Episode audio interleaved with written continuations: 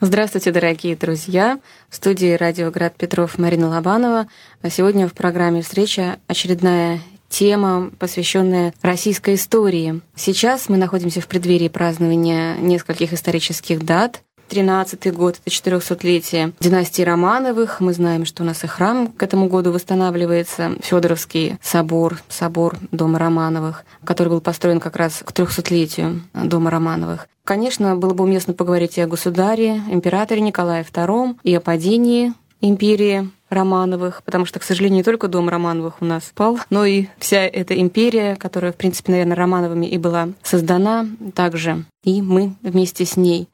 Кроме всего этого, можно поговорить еще об одном человеке, Григории Распутине.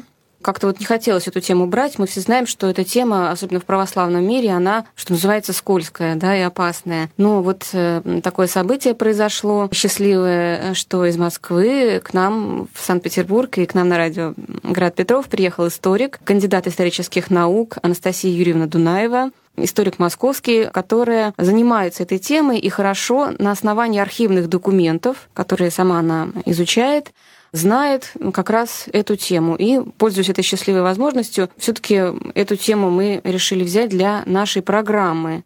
Анастасия Юрьевна, здравствуйте. Здравствуйте, Марина Николаевна. Я очень рада, что меня пригласили именно на радиостанцию «Град Петров». И я приветствую всех радиослушателей этой прекрасной станции.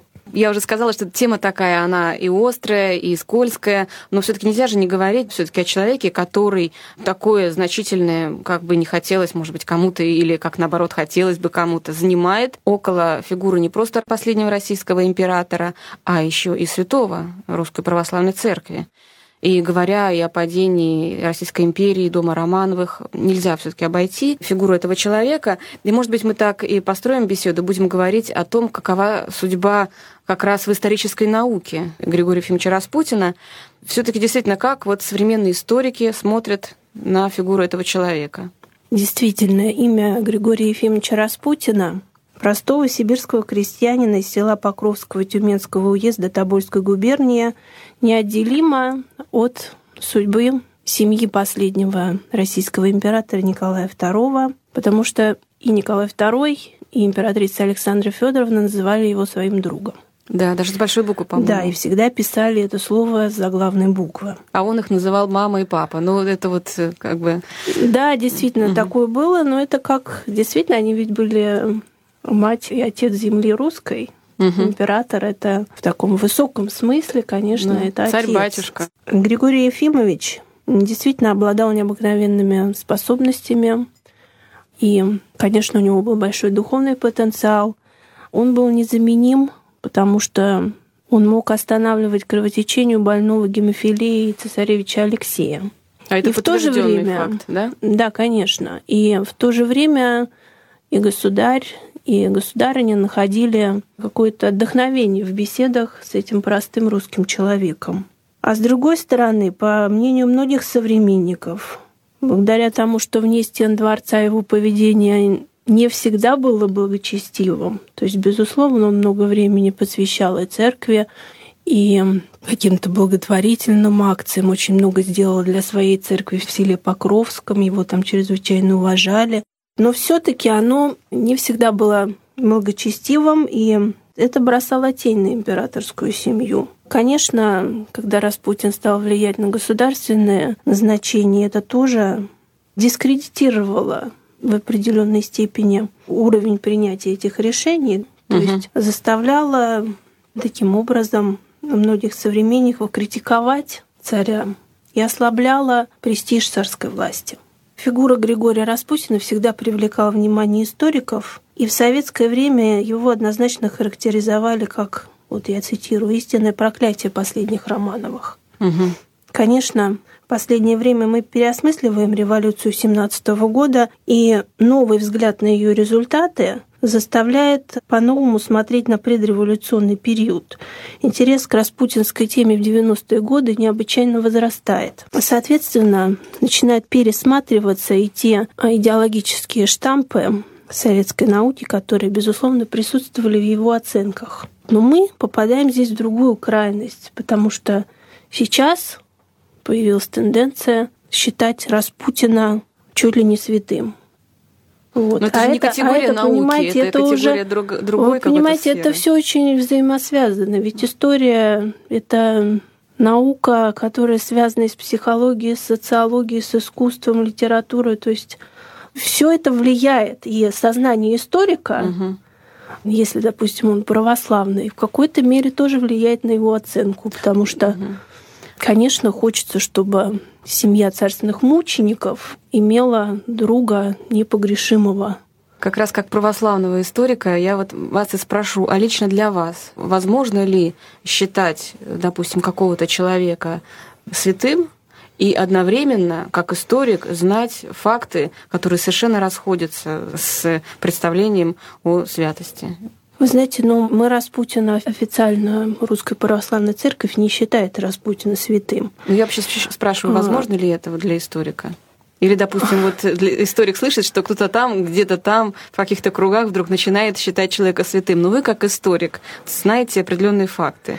Вы знаете, я хочу сказать, что вот заблуждения в этой сфере чрезвычайно опасны, потому что они касаются мы здесь касаемся сакральных сторон нашего бытия, связанных с Богом. И вот именно поэтому мы должны очень хорошо понимать и анализировать все, всю имеющуюся информацию документальную.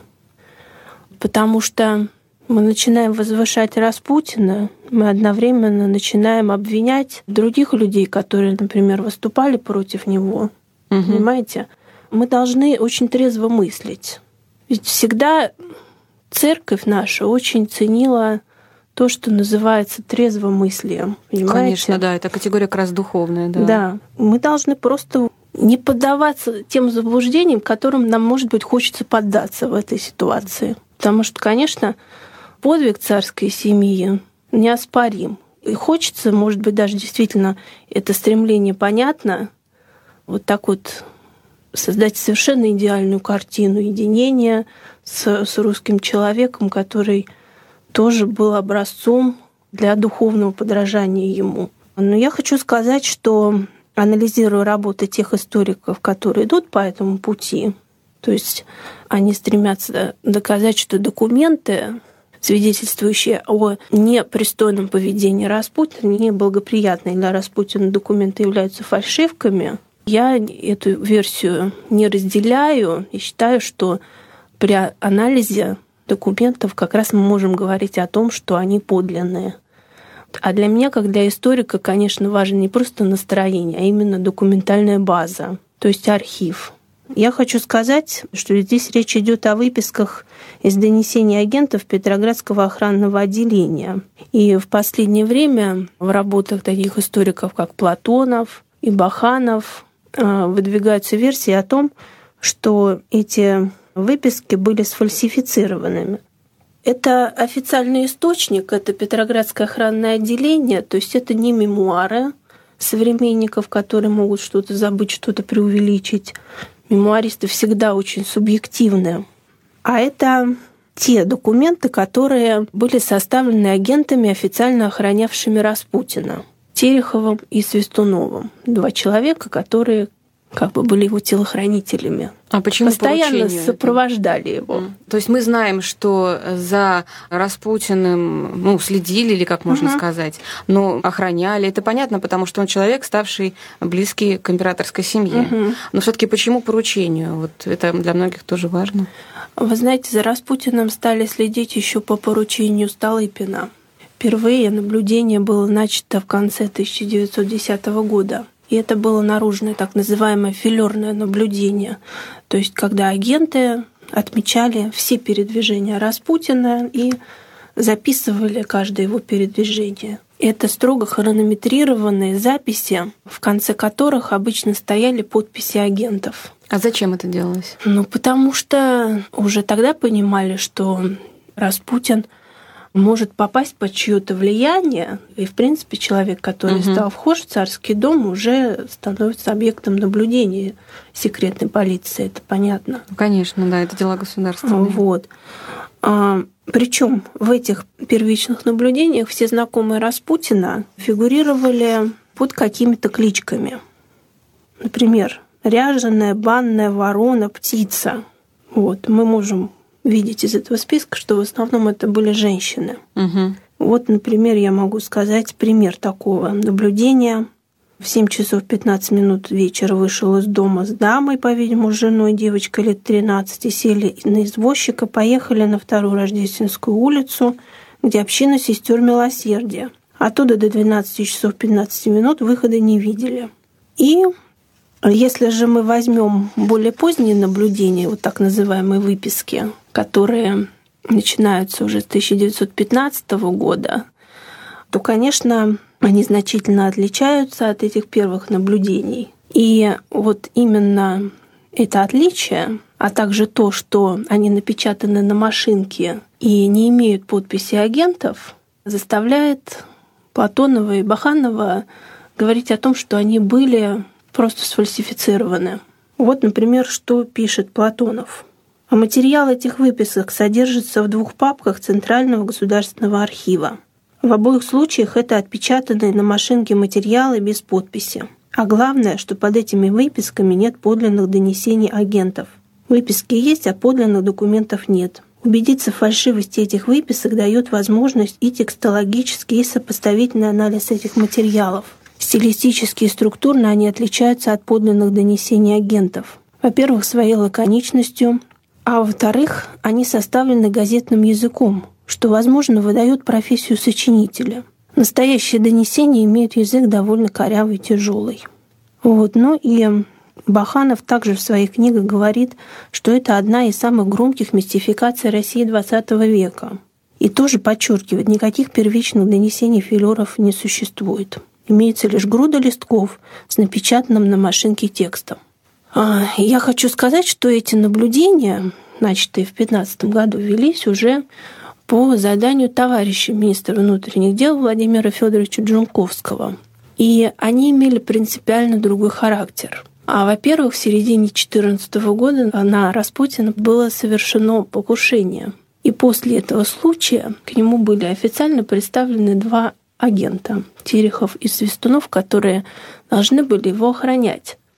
Но по поручению Джунковского они должны были также и следить за Распутиным и записывать уже не только просто его посетители, куда он пошел, ну то есть все, что они могли увидеть. По сути угу. дела, это была уже не внешняя агентура филеров, которые просто ходили, о которых Распутин ничего не знал, угу. но это была уже агентура внутренняя, по сути. То есть он-то думал, что они его охраняют, а они за ним следили. Но Распутин был достаточно проницательный человек, то есть его проницательность вообще была феноменальной. И сохранились такие записи, что Распутин агентам говорил, кто-то из вас передал кому-то, что будто бы я держал на коленях какую-то даму. И это нехорошо говорить, ведь посылаетесь вы для охраны, а передаете другое. То есть угу. где-то он чувствовал, зачем они к нему представлены. Соответственно, если Джунковский специально собирал компрометирующую информацию, то и отложились в этих э, сводках, соответственно, какие-то не очень хорошо характеризующие Распутина факты. И, конечно, здесь это был уже не хронометрированный день с утра до вечера, а именно какое-то событие определенного дня. И если учесть, что эти выписки подавались Джунковскому, то, конечно, они были обработаны на машинке, угу. и фамилии агентов уже были не нужны в данном случае. Да, он знал, кто ему вот, принес. То есть вот логика создания этих документов конечно, не способствует э, предположению о том, что они фальсифицированы. Угу. Я еще хочу здесь вставить все-таки тоже такое внешнее наблюдение угу. о все-таки том, как складывается наше представление о э, ходе исторических событий и о конкретном э, историческом персонаже, человеке. Дело в том, что ни один историк не работает только с одним источником. Этот источник серьезен не только потому, что вот историк считает его подлинным, а потому что он согласовывается и с другими источниками. Есть же масса воспоминаний о Распутине. Понимаете, вот даже если мы согласимся с этими, кто там писал, Платонов, Баханов, угу. да, что, допустим, не подлинные, а тогда что делать с другими источниками? То есть этим историкам придется, то есть каждого mm-hmm. расстреливать, что ли, по отдельности, что называется, отдельно изловить, отдельно поймать и расстрелять, тоже сделать с какими-то источниками. Масса воспоминаний который, в принципе, согласуется вот с этим наблюдением двух агентов. И воспоминания, честно говоря, как люди признаются, им больно было писать, да, и неприятно, особенно если это воспоминания дам, принадлежащих к высшему свету. То есть, ну, просто им было неприятно записывать некоторые вещи. Но для правды жизни в каких-то воспоминаниях такие факты проскальзывают. И вот какие, может быть, еще есть источники, кроме вот этого воспоминания, как раз записи наблюдения наружного, что называется? Вы знаете, таких э, воспоминаний, конечно, много. Вот, но мы тут должны, во-первых, конечно, учитывать то, что воспоминания всегда очень субъективны, и человек, который пишет эти воспоминания, зачастую находится под влиянием тоже мифа о ну, Распутине, да. понимаете? Угу. Вот почему здесь очень важны именно официальные документы, потому что они бесстрастны. Там нет вот этого человеческого фактора, а ведь миф о Распутине действительно приобрел необыкновенные размеры перед, перед революцией 17 года. То есть если мы проследим газетные публикации, то мы видим, что сначала Распутин – это персонаж светской хроники. Просто интересно, что он приехал, уехал, какой-то народ вокруг него собрался, его уже встречают на станции. А потом вот этот миф растет как снежный ком. И к 16 году ну, самые невероятные какие-то подробности о его интимной жизни и особенно о его политическом влиянии, понимаете? Здесь очень важно, что Распутин, который, вот, судя по выпискам, конечно, угу. не вел только благочестивый образ жизни, а ему не чужды были жизненные радости и удовольствия. Но нарушение общественного порядка выявить по этим выпискам не так просто. То есть он куда-то ездит, к нему приезжают женщины, все время много народу, все время пляски, танцы. Но чтобы это кого-то задевало, кроме его соседей, которые постоянно жаловались. интересно, что в архиве сохранилось письмо министру внутренних дел, соседа Распутина. Мы знаем, что он здесь на Горохово жил, в Петербурге. Угу. Жильцы жаловались на него постоянно. Почему нам важно изучать именно эти документы? Потому что здесь минимальное влияние человеческого фактора и мифа о Распутине на наше сознание. Угу. И здесь минимальное влияние этого фактора на сознание того, кто составлял эти бумаги. Вот я хочу сказать, что внешний вид этих выписок, конечно, это, это не отдельная кучка листов, это части двух архивных дел. И там очень много всяких помет, которые говорят о том, что использовались выписки эти и, возможно, были черновиками для отправки уже донесений начальству. Хочу еще сказать, что существуют сводные таблицы. Вот это самый непредвзятый документ. Кто посещал Распутина и кого посещал Распутин? Такие таблицы велись на протяжении всех наблюдений за ним.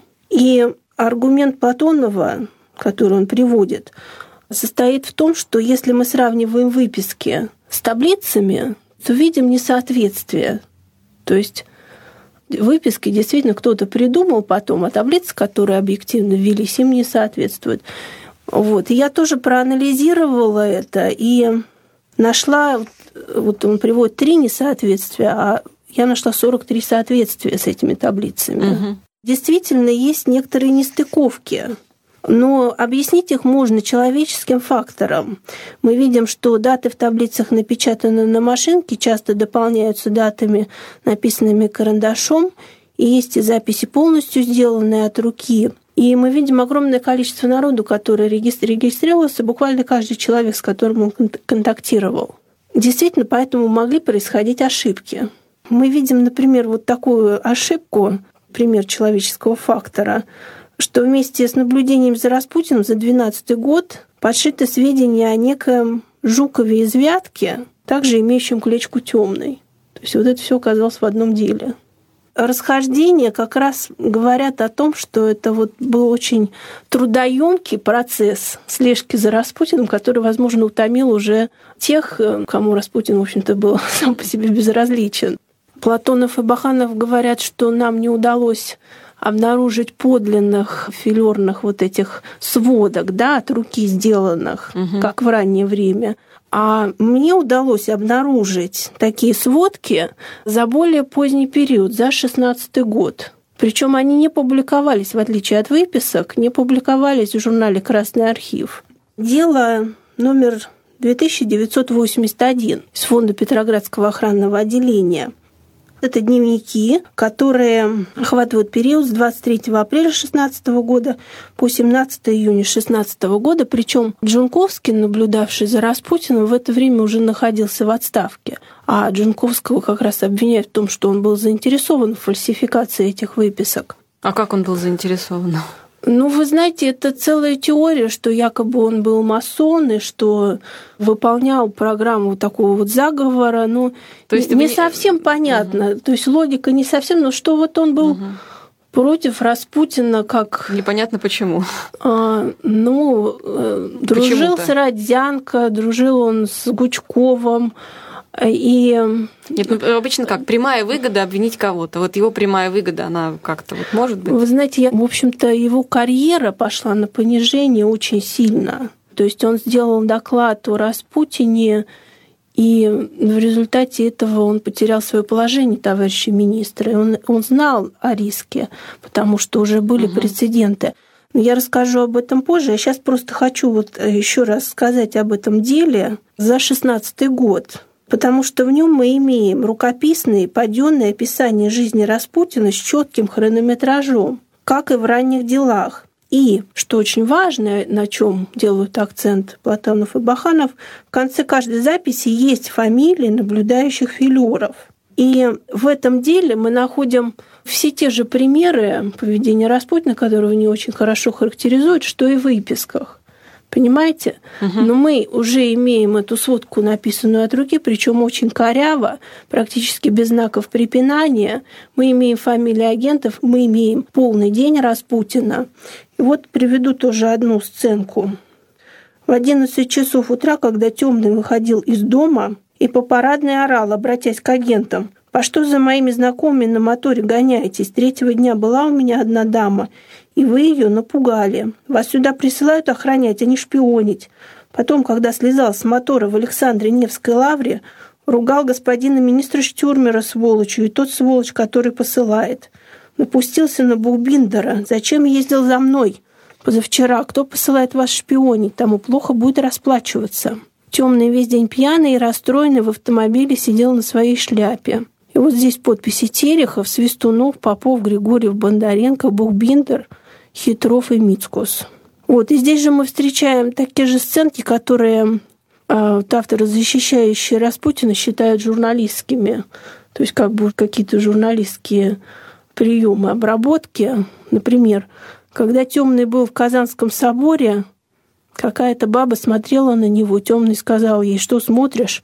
Она ответила, задушить тебя надо. Потом подошли еще три бабы, и Темный сейчас же ушел. Здесь же, причем есть телеграммы царским особам, как в выписках. Здесь же Распутин посещает церковь. То есть э, нет противоречий таких вот разделений, а все присутствовало в нем. И стремление к духовному, и стремление получить от жизни удовольствие, скажем так.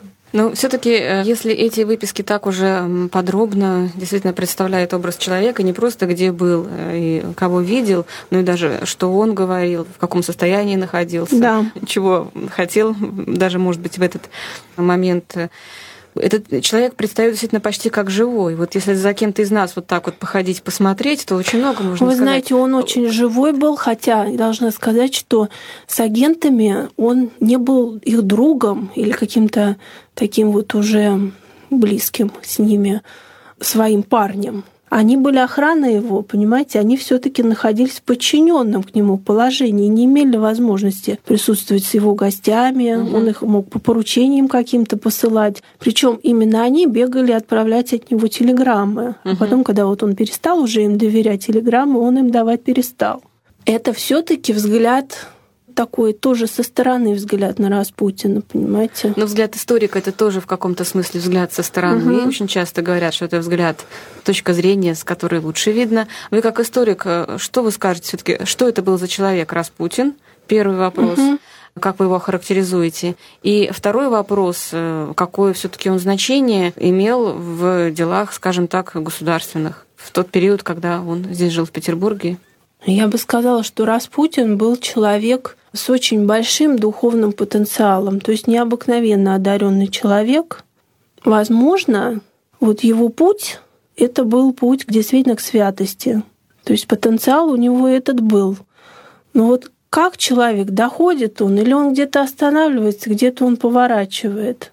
Наверное, шла такая борьба в его душе, ведь Распутин, часто говорят, вот он распутный, а сторонники сделать его более благопристойным человеком, говорят, что это от распутицы его фамилия. Угу.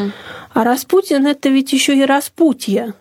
Я думаю, он стоял на этом распутье, но попав в Петербург, как говорил директор департамента полиции Белецкий, тоже следил за ним, но это немножко пониже уровень.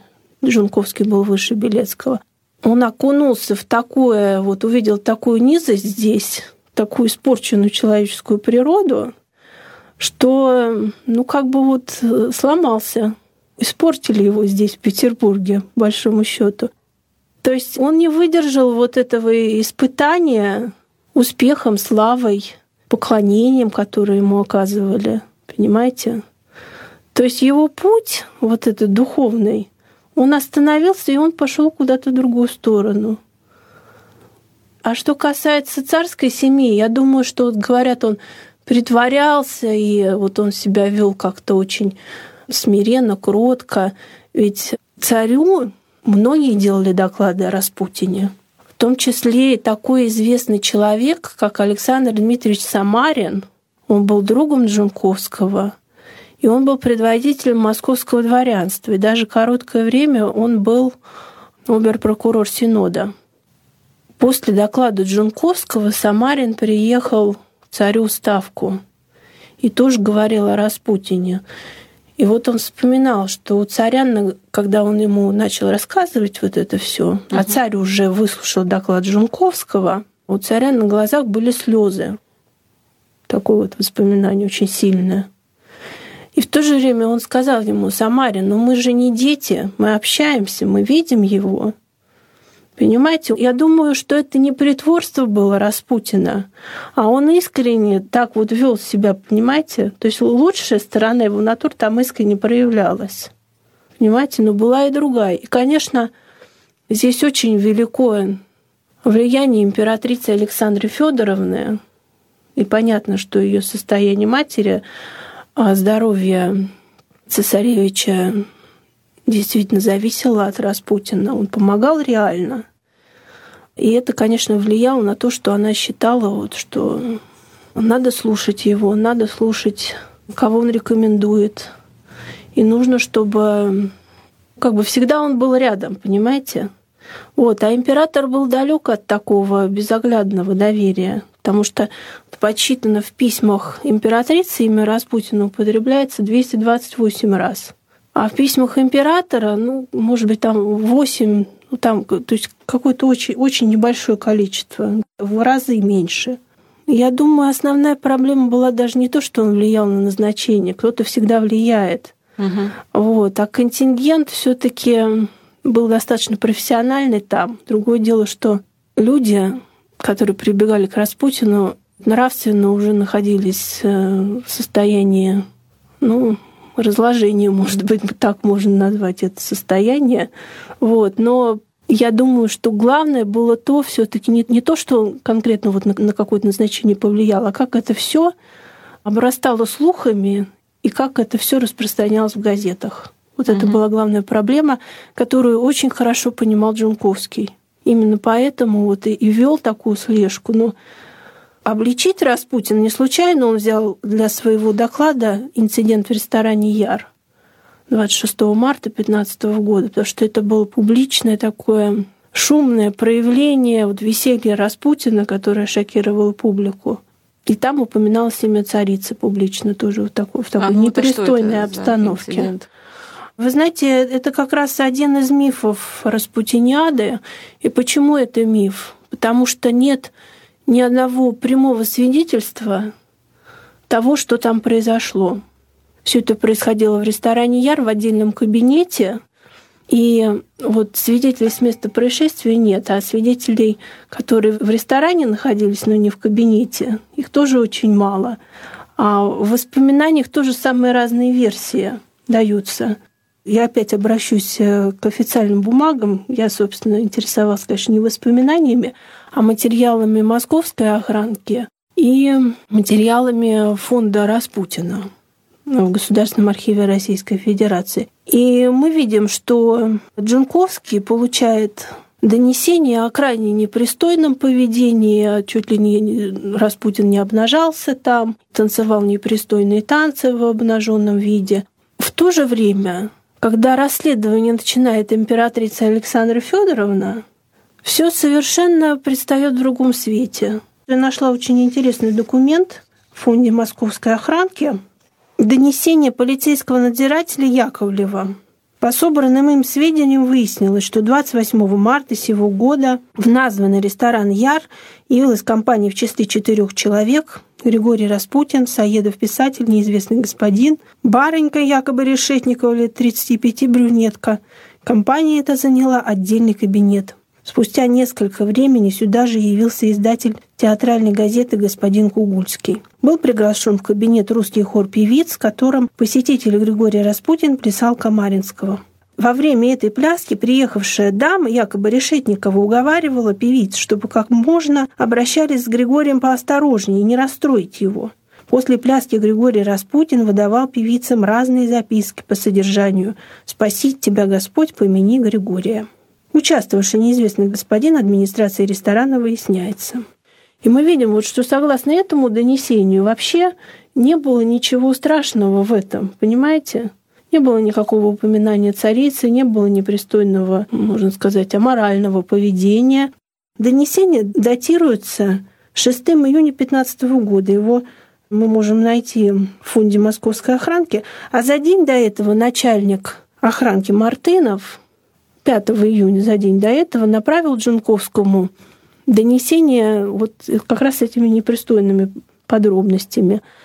Ну и, соответственно, мы можем понять, что, конечно, все они как бы, ну, находились в состоянии неопределенности и какого-то страха потерять свое место. Вот, тут же речь шла о карьерах непонятно. Если государь так спокойно относился, в общем-то, к Распутину, то есть без какой-то экзальтации, то почему все таки те ответственные должностные лица, настоящие слуги Отечества, такие как Джунковский, исполнявшие свой долг, представлявшие ему профессионально сделанные отчеты о том же Распутине, почему они за это теряли карьеру? Ну как почему? Ведь а, императрица считала, что если кто-то выступает против друга их семьи, значит, он и враг, соответственно, государства. Понимаете?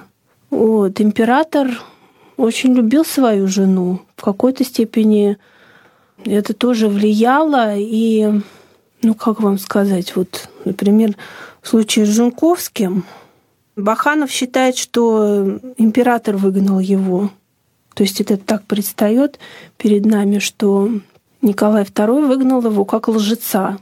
И в то же время, в то же время Джунковский пишет в воспоминаниях, что было проведено а, второе расследование, и градоначальник Адрианов, который ему присылал первое донесение также, показал совершенно обратное. Мы, мы видим, что информация совершенно обратная была и у полковника Мартынова. И Джунковский пишет так. «Я убежден, что государь, увольняя меня, ни минуты не сомневался в моей правоте и, будучи чуток, в душе своей верно оценивал произведенное расследование. Но против императрицы, конечно, устоять не мог. Вот, понимаете, это тоже, ну, это жизнь. А что делать? Ведь святые это не обязательно люди идеальные, совершенно вот без безгрешные и не имеющие никаких слабостей. Это люди, которые идут за Господом, которые следуют и в своей жизни пытаются следовать за Христом и за Его заповедями. Хочу сказать, что вот утверждение Баханова о том, что Николай II выгнал Джунковского, мне тоже удалось опровергнуть, потому что я нашла письмо сестры Джунковского Евдокии Федоровны, написанное 13 февраля 1917 года. Угу. В это время Владимир Федорович уже ушел в отставку и находился в действующей армии на Западном фронте. Вот что она писала, передавая свой разговор с великим князем Павлом Александровичем. «Вчера я завтракала у великого князя. Он меня радостно встретил и сказал, «Я так счастлив, что Джун, так называли Джунковского в его кругу, милый, дорогой Джун будет начальником первой гвардейской дивизии. Он единственный, который может быть начальником первой дивизии. Кандидатов много, но все люди, хоть и достойные, но для первой дивизии нужен Джун. И я счастлив вас порадовать, что когда я имел доклад, то повел дело так, что доложил. В скором времени у меня открывается вакансия на начальника первой гвардейской дивизии, и что эта дивизия требует особого начальника во всех отношениях, испытанного, знающего, преданного. Всякому нельзя ее дать, и у меня есть такой кандидат. Государь и сказал, «Я знаю, о ком ты хочешь сказать, Джунковского». «Да», — сказал великий князь, государь сказал, «Конечно, я очень-очень рад. Вот, Вадюша, как дело было. Я решительно никому ни слова не сказала и не скажу, хотя я уверена в искренности государя, но если будет ее вмешательство, то может и не будет, хотя великий князь Павел Александрович сказал, что этого не может быть. Вот мы видим опять здесь, что действительно императрица могла угу. повлиять из-за своего отношения к Джунковскому, и в то же время, что император не потерял к нему своего доверия. То есть, действительно, Николай II действовал как любящий муж э, пытался да, все-таки не да. огорчить свою супругу даже в делах государственных, да. а с другой стороны ценил этих людей, относился более-менее здраво и трезво и действительно старался компенсировать, скажем так, последствия своего отношения к своей супруге. Ну вот шестнадцатый год завершается, в конце шестнадцатого года, перед самым началом семнадцатого, такое зловещее совпадение дат, Распутина это убивают, Получается, что как будто вот это общество, все-таки высший свет Петербурга, это в то же время и высшая, скажем так, сфера государственной власти в Российской империи, все-таки две эти вещи в каких-то местах совпадают вот эти вот сообщения государю, доклады официальные, профессиональные и по полицейской части еще где-то донесения, которые поступали государю, может быть, от родственников, такое очень много было по поводу Распутина, но не имеет этой силы. Наоборот, хороших людей увольняют и так далее. Вот это все видят, и, может быть, это накопилось, и в конце концов вот просто взяли этого Распутина, говоря современным языком, убрали. Как вы это, во-первых, событие оцениваете, вот, может быть, уже в двух словах в завершении передачи? Вы знаете, ну это, конечно, очень печальное событие. И Распутин, какой бы он ни был, он все таки конечно, ни в коей мере не заслужил вот такого страшного конца, который а, вот вся эта ситуация, это, конечно, это дикость, это страшное убийство, и это, конечно, говорит колоссальном моральном разложении, понимаете, вот того правящего слоя, который должен был являть пример. Наверное, вот надо, что называется, не створи себе кумира. Угу. Это ведь одна из заповедей. Вот, так что, думаю, вот надо хранить такое трезвенное отношение, понимаете, не впадать в экзальтацию и понимать то, что происходило, понимать контекст. Сейчас мы завершаем разговор о Распутине. Я напоминаю, что сегодня мы беседовали с кандидатом исторических наук Анастасией Юрьевной Дунаевой, московским историком-исследователем передачи Ламарин Лобанова. До свидания. До свидания.